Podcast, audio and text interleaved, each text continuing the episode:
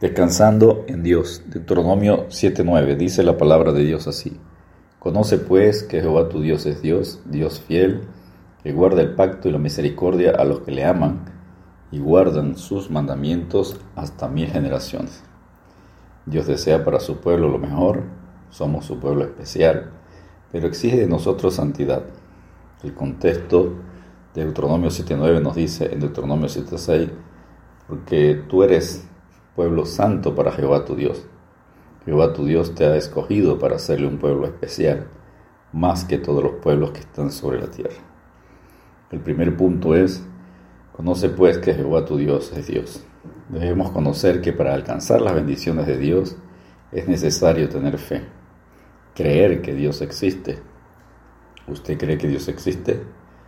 Hebreos 11:6 dice, pero sin fe es imposible agradar a Dios porque es necesario que el que se acerca a Dios cree, crea que le hay y que es galardonador de los que le buscan. Isaías 45, 21 y 22 dice, proclamad y hacerlos acercarse y entren todos en consulta. ¿Quién hizo oír esto desde el principio y lo tiene dicho desde entonces, sino yo Jehová?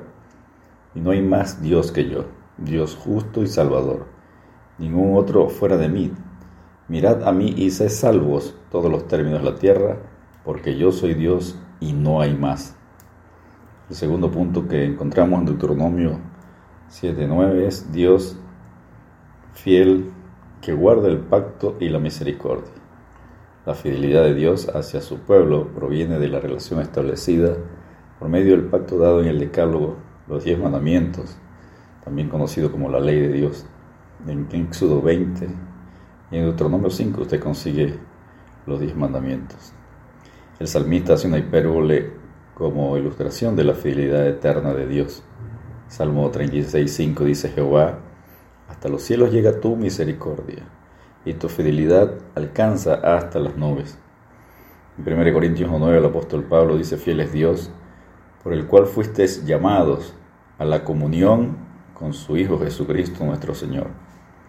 Dios no cambia, es inmutable y seremos juzgados por su eterna palabra. Juan 12:48 dice, el que me rechaza y no recibe mis palabras, tiene quien le juzgue la palabra que he hablado, ella le juzgará en el día postrero.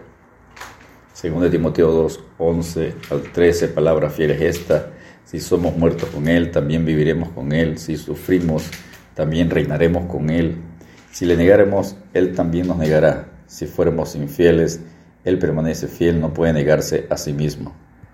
El tercer punto es a los que le aman y guardan sus mandamientos hasta mil generaciones. Dios rechaza al que le aborrece.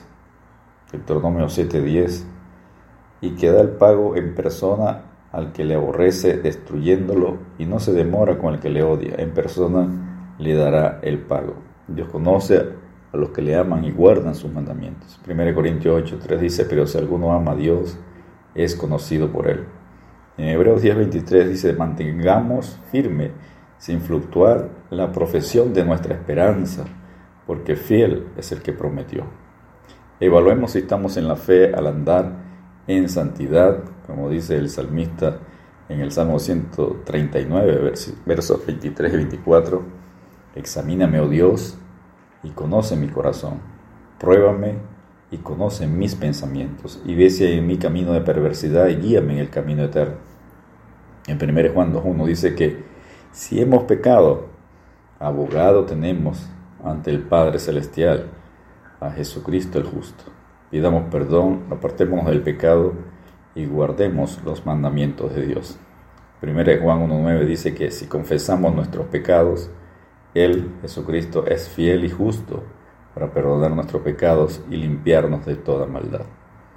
Creamos que Dios existe, que es santo, y guardemos sus mandamientos y descansemos en su fidelidad y misericordia. Dios te bendiga y te guarde.